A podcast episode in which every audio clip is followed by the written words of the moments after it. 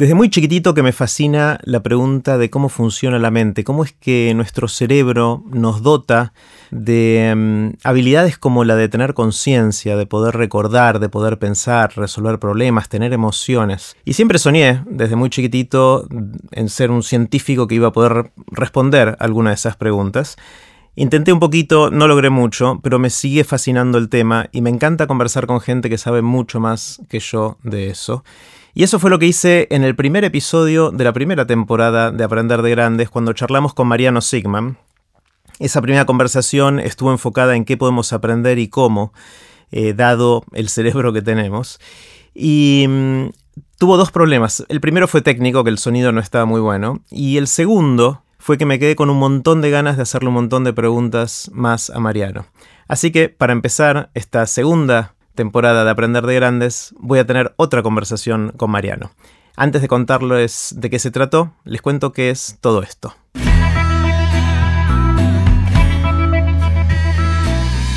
Esto es Aprender de Grandes, el podcast donde comparto lo que aprendo mientras intento aprender durante toda la vida y lo que converso con gente que admiro. Esta vez con Mariano hablamos mucho, casi tres horas, y voy a partirlo en cinco pedazos eh, más cortitos para que puedan escuchar de a uno o todo junto si quieren. Y en esta primera parte nos hicimos la pregunta, o le hice la pregunta, de cuáles son justamente las grandes preguntas sobre la mente. Eh, no se lo pierdan, no tiene desperdicio. Con ustedes, nuevamente, Mariano Sigman. Hola Mariano. Hola Jerry. ¿Cómo estás? Bien.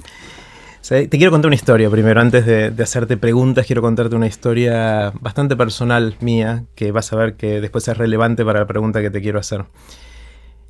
Cuando yo estaba en la Facu, estaba en exactas, estudiaba física, em, cuando estaba llegando al final de la carrera, uno tiene que elegir en qué hace la tesis de licenciatura, que es con la, forma en que, como sabes, se cierra la carrera, es un laburo de más o menos un año que tenés que hacer de investigación con el objetivo de hacer un aporte al conocimiento humano, aunque sea chiquitito, y, escribir una tesis y con eso recibirte.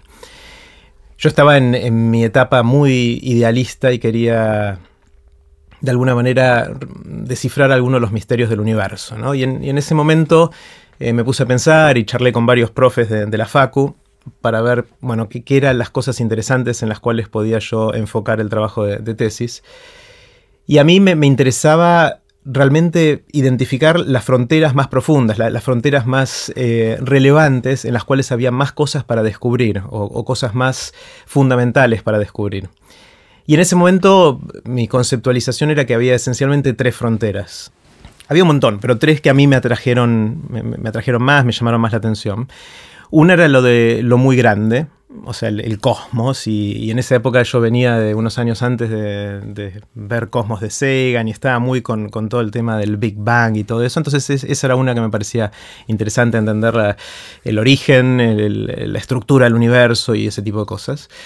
La segunda era lo muy chiquitito, eh, donde mm, eh, después de, estudiar mucho mecánica cuántica y esas cosas que rigen lo muy chiquitito, en ese momento recién se estaban empezando a hablar de teoría de cuerdas, o, estaba empezando eso, eh, y, algunas cosas así. Y lo tercero que identifiqué es el funcionamiento del cerebro, de cómo surge la mente y, y, eran tres cosas en las cuales había más preguntas que respuestas donde sentía que había más por, ser descubierto.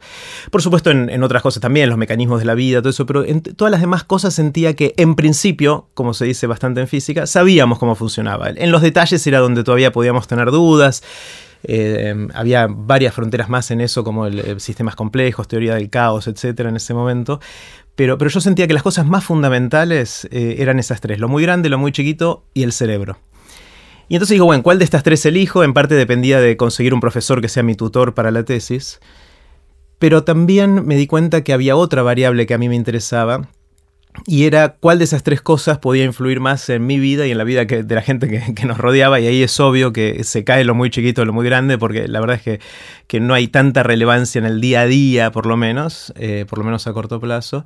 Pero en entender cómo funciona la mente está repleto de, de implicancias que, que pueda tener. Entonces decidí hacer la tesis licenciatura en, algo que tenga que ver con la mente y encontré a Roberto Perazo, que fue mi, director de tesis, que estaba incursionando en el mundo de las redes neuronales que en ese momento eran, eh, estaban muy de moda, empezaban a estar de moda como modelos hiper simplificados de lo que puede estar sucediendo o podría estar sucediendo en el cerebro. Eh, me acuerdo que mm, que en ese momento, en el 87, había salido un paper, un, estudio científico en, una revista eh, que se había hecho bastante famoso, ni sé si quedó ya en el olvido o no, que era de un tal Hopfield, eh, que planteaba un modelo muy sencillito en el cual ponías, decías, bueno, hagamos que las neuronas son los átomos del cerebro, las cosas más, más chiquititas y que mm, las hipersimplificamos y vemos cómo se conectan entre sí.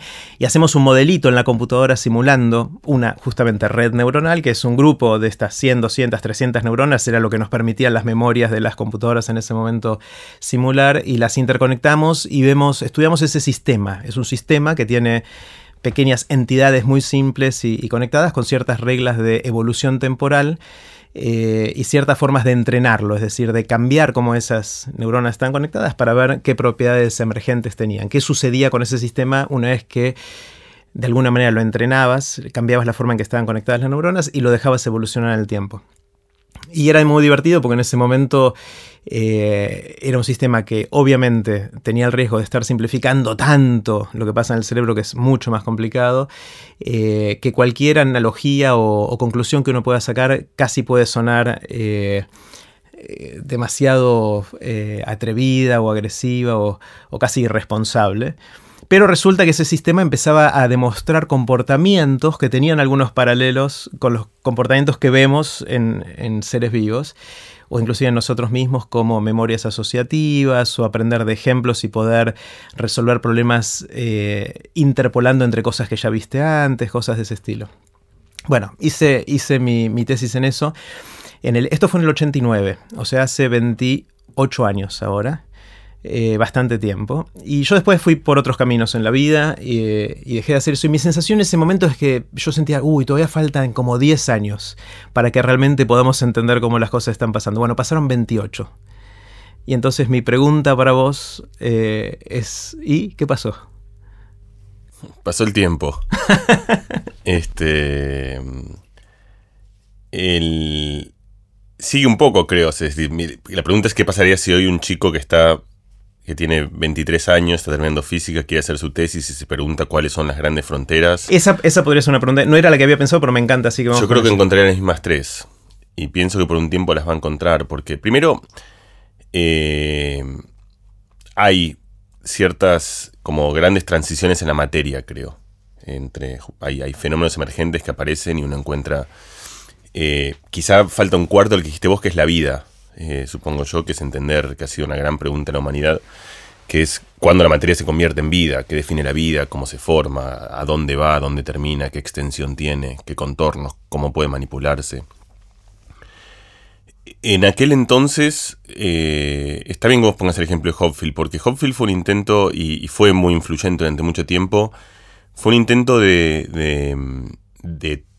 teorizar la neurociencia, por así decirlo, es decir, de poner justamente, hacer lo que los físicos hablamos del, caballo esférico, ¿no? O sea, es una especie de una simplificación de un caballo que no tiene patas, no tiene cabeza, no tiene, entonces en algún lugar pierde sus propiedades, sus detalles, pero uno asume que tiene los aspectos fundamentales. Pero ahí te voy a interrumpir para explicar un poquito del caballo esférico, que es algo muy divertido y que por ahí pasó un poco rápido. pero acordate lo que me, cómo quería seguir con eso esto le, cuento a todos que muchas veces cuando uno estudia física, eh, la realidad es bastante compleja y uno trata de simplificar. Entonces, lo primero que hace un físico es dice, ¿cuáles son las características fundamentales del sistema que quiero estudiar? Y supongamos que es un caballo y quiero estudiar cómo un caballo corre desde la partida hasta la llegada de una carrera, por ejemplo. Dice, bueno, vamos a suponer que el caballo en realidad no es un caballo, es una pelota que es redonda, que es que no hay rozamiento, que no ninguna cosa y ver qué pasa con esa pelota al moverse. Entonces, en general quedó la metáfora o la frase del caballo esférico como la manera de decir vamos a simplificar el problema para empezar a entender lo más básico de ese problema. Cierro paréntesis y te dejo seguir. Y eso en algunos lugares de la ciencia funcionó. Es decir, los átomos esféricos, el universo esférico.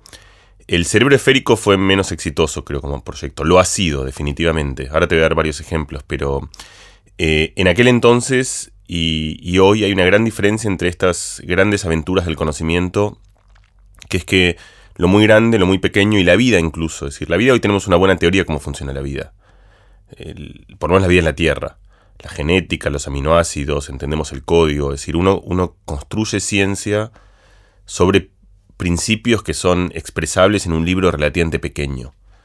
Eh, lo mismo sucede con la mecánica clásica. La, mecánica, digo, la, la, física, las partículas, de cómo se mueven, cómo interactúan, por qué un avión vuela, por qué los coches avanzan, por qué hay rozamiento, cómo andan un cohete. Tiene un montón de detalles, pero esos detalles están construidos sobre un conjunto pequeño de ecuaciones que son ecuaciones de Newton, básicamente, o, derivaciones de ellas. De mecánica de fluidos, Navier-Stokes, digamos, hay una cantidad pequeña de principios que uno puede extrapolar para tratar de describir el mundo. Eh, en la neurociencia, en, cuando vos arrancaste, eso no estaba. O sea, el universo realmente era una especie de, de, territorio inexpugnable, no solo por lo vasto que es. Es decir, hay, otra idea acá que es una idea interesante que aparece mucho en la ficción y en la ciencia, que es que el universo, el cerebro en algún lugar es, es casi paradójicamente más amplio que el universo que lo contiene.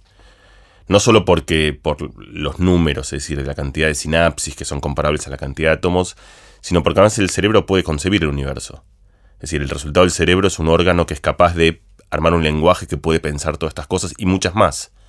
Es decir, el universo de la imaginación en algún lugar es más vasto que el universo físico. Entonces, hay una paradoja ahí, obviamente, porque, porque materialmente el cerebro es parte del universo, pero, pero, pero el, conjunto de cosas que uno tiene que describir cuando uno quiere estudiar el cerebro a veces parece más grande que, por ejemplo, si uno quiere estudiar las galaxias. Entonces, eh, y una, ya que estamos con, anécdotas, un, día yo inventé, invité a dar una clase a Gastón Chiribet, que fue un orador de, de joven, eh, que es un investigador con un enorme sentido del humor, además, cosa que, yo aprecio mucho. Y él empezó su clase diciendo, bueno, diciendo algo que los físicos suelen decir, que es que entendemos bastante bien los primeros segundos del universo, como que los primeros, desde el Big Bang, o es como algo que después se complica, pero... Y el tipo enseguida vio la paradoja de decir, bueno, apenas entendemos el peronismo, por ejemplo, por así decirlo, y sentimos que entendemos bastante bien algo que sucedió eh, hace tanto tiempo y en algún lugar tan lejano y en algún lugar. Entonces ahí está siempre la pregunta de qué significa entender bastante bien, que en el fondo va a esta idea de, de, cuándo los modelos simples son modelos correctos para aquello que uno quiere describir. Cuando uno dice que uno entiende bastante bien el origen del universo, uno dice que lo entiende salvo unos detalles que no son importantes. Cuando uno dice que uno entiende la genética la vida, creo que uno piensa que uno la entiende bien, salvo algunos detalles que son de alguna manera irrelevantes. Em, cuando uno entiende eh, el, sistema solar o la evolución de las galaxias o la mecánica cuántica, que es otro lugar en el cual tenemos un montón de teoría y tenemos ecuaciones que de alguna manera determinan cómo las cosas funcionan en ese mundo, son ecuaciones tremendamente precisas que nos permiten hacer aparatos y dispositivos, es decir, no es teoría, es algo muy concreto que nos permite hacer manejar la materia en la escala muy pequeña, la nanotecnología, por ejemplo. Eh, uno dice, entiendo algo salvo detalles que de alguna manera son irrelevantes para el problema. Yo pienso que en el estudio del cerebro el espacio de los detalles es tan grande eh, que no hemos logrado forjar una teoría en la cual todo aquello que es fundamental, salvo algunos detalles, quede explicado por un conjunto pequeño de principios. Y eso sigue siendo así. Es decir, era así en, el... Es decir, han habido... La primera gran teoría del cerebro es la, discusión entre Cajal y Golgi a principios del siglo XX. Es una discusión científica muy interesante y muy eh, colorida. La discusión en ese momento era una discusión puramente fisiológica y la discusión tiene que ver con de qué está hecho el cerebro, es decir, cuál es el material constitutivo del cerebro. Eh, Cajal pensaba que el cerebro está hecho de neuronas, o sea, de células individuales que se conectaban, Golgi pensaba que el cerebro estaba hecho de una especie de retículo, una trama continua como si fuese una tela, un telar, eh, que era una única entidad continua. Los dos pensaban eso viendo la misma imagen, es interesante, es decir, un caso interesante de la ciencia en la cual, es más, los dos utilizaban la imagen que había hecho Golgi. Golgi había desarrollado un método que permitía teñir el cerebro de un color oro que lo hacía visible. Los dos miraban el microscopio, Cajal era un mejor dibujante, que, que, Golsi, mucho mejor que Cajal, era un eximio dibujante, y por lo tanto veía bien, como todos los dibujantes saben ver justamente, separar los detalles, ver lo importante. Y más allá de la neurociencia, en, la historia de la ciencia, para mí es un ejemplo interesante porque los dos ganan el premio Nobel, creo que fue en el 1905, fue el primer premio Nobel de fisiología, eh, por concepciones opuestas de, cómo funcionaba el cerebro, cómo funcionaba el mundo. Creo que esto para la gente que no conoce la ciencia es muy eh, poco esperable o poco intuitivo la idea. Uno la ciencia se imagina como un espacio de consenso, de verdad objetiva. En este caso eran dos personas que, además de ser enemigos acérrimos, se odiaban, eran, eran grandes rivales, tenían concepciones completamente distintas eh, y, ganaron en una especie de fiesta máxima de la ciencia, que es el premio Nobel, eh, eh, una, celebración de la, de la diversidad de alguna manera. Bueno, hoy sabemos que tenía razón Cajal, el cerebro está hecho de neuronas, y ese es un principio. Es un principio constitutivo del cerebro. Sabemos de qué está hecho el cerebro. El cerebro está hecho de células eh, que tienen algún tipo de morfología, se conectan entre ellas con axones, con dendritas. Eh, pues uno, ese es un principio que es satisfactorio en algún lugar de descripción de la naturaleza, pero desde la perspectiva eh, y de hecho que da nombre a la neurociencia, porque uno piensa en neurociencia uno se lo olvida, sobre todo hoy, pero etimológicamente neurociencia es la ciencia de las neuronas, no es la ciencia del, siquiera del cerebro, es tratar de entender cómo funcionan las neuronas. Eh, la neurociencia vivió en, ese espacio de descripción, de, tratar de entender un órgano, como si uno tratase de entender el hígado, como si uno tratase de entender los pulmones a partir de los alveolos y de cómo funciona la mecánica, la mecánica de los pulmones. Eh, y del otro lado, de hecho, contemporáneo a Cajal, vino otra rama de influencia del, estudio de las consecuencias del cerebro, que fue Freud. Eh, y Freud, en el, en el de vuelta más o menos también a, fines del 1800, principio de 1900, en, esa transición, digamos, de hecho era, contemporáneo de, Cajal, eh, quiso construir una ciencia del pensamiento. Freud tiene un libro poco conocido, yo soy un militante de ese libro, se llama El Proyecto. Tiene muchas traducciones, es un libro que se publicó cuando Freud ya estaba muerto. Se llama El Proyecto para una, psicología para científicos, una psicología para neurólogos, tiene muchas traducciones, pero en general se llama El Proyecto, en el que Freud hace la primera red neuronal de la historia, de hecho, muchísimo antes de Hopfield. Y es una red neuronal tremendamente interesante, primero porque es muy mecánica, o sea, funciona con neuronas. Él no entendía cómo funcionaban, no, conocía la, bioquímica de las neuronas, pero él, él pensaba que las neuronas eran dispositivos hidráulicos que podían acumular fluidos y se cargaban y se descargaban y tenía una idea de cómo funcionan las memorias, eh, de cómo eventualmente podía funcionar la conciencia, cómo funciona la percepción, de cómo funcionan los reflejos, de cómo funcionaban en esa red las pulsiones internas. Y en ese proyecto eh, Freud dice que justamente que si uno quiere entender cómo funciona la respiración, uno tiene que entender cómo se contraen y expanden los pulmones, cómo funcionan los alveolos, cómo es el intercambio gaseoso en el, porque eso nos permite entender la mecánica respiratoria. Y el análogo es que si uno quiere entender el pensamiento, uno tiene que entender cómo funciona la mecánica del órgano que lo produce, que es el cerebro. Ahí arranca Freud. Poco tiempo después de eso, Freud dice algo que también para mí es tremendamente interesante para cualquier persona, no solo que haga ciencia, sino que haga cualquier cosa en la vida, que es, eh, él dice, esta es la manera, la manera de hacerla es esta, pero yo no tengo tiempo. Es decir, a mí me quedan 50 años de vida y en 50 años yo no voy a resolver esto, así que tomo un, un, atajo.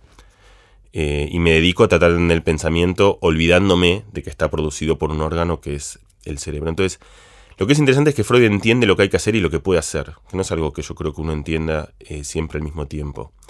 Y esas cosas, la razón por la cual la traigo, además de, que es colorido históricamente, me parece, de, algo que hoy vuelve, porque hoy cuando uno habla de la neurociencia en el gran público, la gente no piensa en una neurociencia de Cajal, uno piensa en una neurociencia de Freud, de hecho, si bien eso suena raro y exótico, pero la gente, lo que quiero decir con eso es que cuando la gente piensa en neurociencia, la gente piensa en, comportamiento, en pensamiento, en memoria, en sueños, en, es decir, uno no piensa en el órgano, sino que uno piensa en el resultado, el producto de ese órgano, que en el fondo es la psicología. Lo que pasa es que en la Argentina la psicología está muy asociada a, terapia, al psicoanálisis, a un diván, a una persona de barba escuchando a otra que habla sobre sus problemas de infancia. Pero la psicología es el estudio científico del pensamiento humano. Entonces ahí hay un lugar de, de, confluencia entre el estudio de un órgano que produce algo y el estudio del resultado de eso, eh, y muchos físicos o muchos científicos, ya esto un tiempo después, eh, en, la época en la cual vos empezabas tu tesis más o menos, eh, vieron una analogía entre lo que es la física estadística y la termodinámica, que para explicarlo de vuelta, esencialmente cuando uno mide propiedades, por ejemplo la temperatura, la temperatura es algo que uno siente, que la temperatura es algo que se mide en un gas, en la atmósfera, digo, en un gas grande, no es, no es una propiedad pequeña de las, de las moléculas, o la presión, o el volumen, son variables observables en cuerpos muy grandes, pero que hay toda una teoría que puede explicar cómo esas cosas derivan de propiedades ínfimas de la materia, de la materia microscópica. En algún lugar yo creo que el proyecto de la neurociencia para muchísima gente fue tratar de hacer ese puente, tratar de entender cómo de iones, corrientes de calcio, canales, neuronas prendidas y apagadas, es decir, de la parte microscópica del cerebro, uno puede entender los emergentes de eso que son el miedo, los celos, el anhelo, la memoria, los sueños, el recuerdo. Eh, y ese proyecto que fue en algún lugar el proyecto de Hopfield, tratar de entender cómo pequeñas neuronas o pequeñas cosas que en el fondo cada una de ellas no tiene una entidad muy compleja, reunidas en una red, empieza a tener comportamientos interesantes y que se nos asemejan, hoy sigue. Eh, y, sigue en algún lugar que es difícil, es decir, hoy sabemos muchísimo más de lo que sabíamos en el 80, digamos, hace 30 años, sabemos mucho más de lo que sabíamos hace 3 años. Eh, y sabemos más no solo en, en, conocimiento académico, sino en conocimiento práctico. Y podemos hacer un montón de cosas, que ahora vamos a charlarlas, que hace 30 años eran inviables. Entonces, eso es una especie de. Podemos. es decir, la respuesta a tu pregunta puede tener dos caminos. Yo puedo contarte todo lo que avanzamos, y es increíble y maravilloso lo que sabemos hoy, que hace 30 años no conocíamos. Pero en algún lugar, yo diría que desconocemos lo mismo. Es decir, sabemos mucho más, pero seguimos sin una teoría, o seguimos sin una idea, o seguimos sin un, conocimiento concreto sobre cómo funciona el cerebro.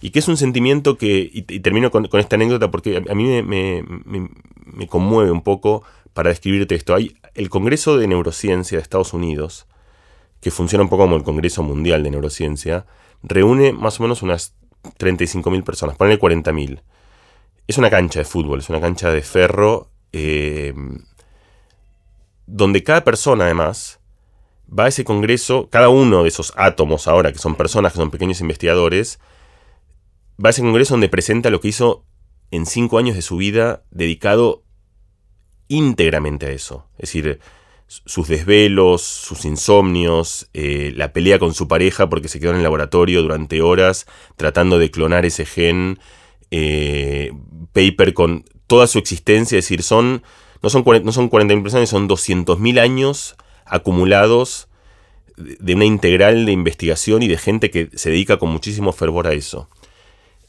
Ahí hay un montón de conocimiento. Pero cuando uno sale, cuando nosotros íbamos ahí, siempre cuando uno salía, la pregunta con la que uno se iba, ¿y cómo funciona el cerebro?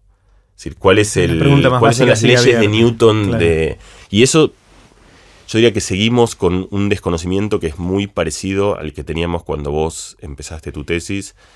Es un, el, resumen de eso es que la neurociencia es un campo ateórico y es un campo en el cual no tenemos, si la genética hoy tiene principios, eh, cómo funciona el ADN, si encontramos una molécula que, que, expresa cómo se transcribe, qué tipo de bases tiene, tenemos un lenguaje que nos permite hacer biología molecular no acumulando conocimiento, sino que tenemos una teoría que nos permite forjar conocimiento. Así funciona la física. La neurociencia funciona como, como algunas ramas de la ingeniería por acumulación masiva de conocimiento desagregado. Más empírico, más de estas cosas funcionan así, pero es una isla dentro de un todo que no entiendo muy bien. Y después hay otra cosa que funciona de otra manera y otra cosa que la entiendo así. Y así, así resolvimos enfermedades que eran muy difíciles de curar que hoy se curan. Así, de vuelta, ahora vamos a hablar de cosas espectaculares que pasan. Es fuerza bruta. Es decir, hoy el conocimiento del cerebro y la inteligencia artificial, que es el. Antes yo te hablé del, hermano eh, fisiológico del cerebro, que es, que el, tratar. Es decir, la neurociencia linda con tres grandes disciplinas. Una es con la medicina o con la biología, por, porque está hecho por un órgano biológico. Otra es con la psicología, porque el resultado del cerebro es producir pensamiento y por lo tanto las leyes del pensamiento, la ciencia del pensamiento están en el contorno natural de la neurociencia. Y otro, desde los últimos, por lo menos en los últimos 50 años, es con la computación. Porque la computación, uno puede pensar como una especie de intento de emular el cerebro, así como, como uno puede pensar el avión como un intento de emular la hidrodinámica, de, los, de, los, de las aves o de los pájaros que vuelan, eh, o de los animales que vuelan, uno puede pensar que la computación es un intento de emular el producto de nuestro cerebro en máquinas que sean capaces de pensar. Esa última interfaz ha sido muy florida y muy rica y en los últimos. Entonces, en las tres dimensiones, eh, de hecho, en general, cuando uno ve programas de neurociencia. Hay gente que escribe, es interesante, siempre como, como ejemplo de la ciencia, eh, hay una manera de hacer ciencia que es decir, bueno, es imposible conjeturar lo que va a pasar en los próximos 20 años. Nadie, el otro día vi una charla del, del, director del Instituto Weizmann en Israel, que es uno de los institutos más importantes en todo sentido de la ciencia. Fue una charla tremendamente iluminadora para mí. Y él bregaba completamente contra la idea de que la ciencia básica sea proyectada o dirigida. Él hablaba de, lo desconocido conocido, o sea, aquello que sabemos que no conocemos. Por ejemplo, no sé, no, no, tenemos buenos aviones eléctricos, pero sabemos que no tenemos buenos aviones eléctricos y podemos tratar de resolverlo y hacer tecnología para eso. Pero él decía que todas las grandes transformaciones fueron lo que él llamaba desconocidos desconocidos. Ni siquiera sabíamos que desconocíamos eso. Un ejemplo que digo, que lo voy a traer acá al caso porque me parece pertinente para eso, es, él decía que en algún lugar, en, ya no me acuerdo, pero en 1800, casi toda la, investigación eh, estaba en, hacer mejores ceras, para hacer velas que duren más o para eh, hacer velas que sean más efectivas, que, Él dice, si hubiésemos multiplicado eso por 500, nunca hubiésemos descubierto la lamparita. Decir, no había manera de subir el presupuesto para investigación en velas para hacer lo que eventualmente las condenó y que fue el breakthrough definitivo. Y le da un montón de ejemplos de esto, de los rayos X. Es decir, básicamente la conjetura del tipo es que ninguno de los grandes descubrimientos de la historia fue un descubrimiento en el cual uno sabía hacia dónde estaba yendo. Fueron como accidentes que nacieron en lugares en los cuales uno tenía que tener ese... Había, hay un instituto muy grande, hay muchos grandes institutos de neurociencia, hay uno que yo estuve y tuve mucha cercanía y lo estudié que se llama el Instituto Riken en Japón. Los japoneses obviamente han sido enormes tecnólogos y siempre hay una idea de que han sido no tan buenos científicos para la inversión que han puesto y para lo buenos que han sido en tecnología. En particular en neurociencia han invertido enormemente sin tanto éxito. Y el Instituto Riken, que era un lugar, tenía hace... Yo escribí una nota sobre esto en, Le Monde Diplomatique hace... en el 2000, o sea, hace ya unos 17 años, donde ellos tenían un programa sobre qué esperaban de la neurociencia en los próximos 5 años, en los próximos 10, en los próximos 15, en los próximos 20. Y ese programa obviamente se dividía básicamente en los tres pilares que te acabo de contar, en tratar de entender el cerebro, tratar de reparar el cerebro, la parte médica, y tratar de emular el cerebro, la parte robótica y la parte informática. Ese programa obviamente ya terminó y fue un completo fracaso en algún lugar. Es decir, ellos, el, punto de, el norte que ellos tenían para... Es decir, hoy ya tendríamos que estar armando cerebros que funcionen en soportes en silicio, no tendría que haber más enfermedades neurodegenerativas, de acuerdo al paz que ellos tenían eh, hace unos 20 años. Quizá hay que tener igual esos programas, como, como horizontes móviles de alguna manera, pero eso vuelve a tu pregunta de que hemos avanzado mucho, pero relativo al horizonte o a la expectativa que la ciencia se había puesto hace 15 años, el cerebro sigue siendo un desafío mucho más grande. Y el último ejemplo para cerrar con esto, es, el genoma humano y el proyecto cerebro humano. Hay dos, dos, el proyecto genoma humano fue un éxito, es decir, eh, era un proyecto que, casi que no podía no ser un éxito, porque era una especie de proyecto arquitectónico de la ciencia donde los pasos estaban vislumbrados, es decir, había, era mucho esfuerzo, mucho trabajo, había que resolver cosas técnicas importantes como cómo poner una cúpula, cómo hacer cosas, pero, pero básicamente estaba delineado el proyecto. Hay otro proyecto, que es el proyecto Cerebro Humano, que ha sido el contrario, es un enorme fracaso, porque, porque, porque el proyecto tiene una intención que no, no, queda ni siquiera claro hacia dónde hay que ir para resolver esa intención. Es decir, ¿cómo vamos a hacer para emular el cerebro? ¿Cómo vamos a hacer para, para resolver el Alzheimer? ¿Cómo vamos a hacer para eh, poder hacer máquinas que piensen o que... A ninguna de estas preguntas tenemos claro el camino de cómo llegar ahí. Tenemos un montón de herramientas, pero, pero nos falta una teoría, una máquina que nos permita avanzar sobre... Ahí, Mariano, decías que mm, que no, no hemos logrado tener la teoría básica del cerebro. Así terminó esta primera parte de la conversación con Mariano sobre el cerebro y nuestra mente y tratar de entender cómo todo eso funciona. No se pierdan la próxima parte en la cual le pregunté a Mariano qué es lo que sí sabemos. No se la pierdan que está buenísima.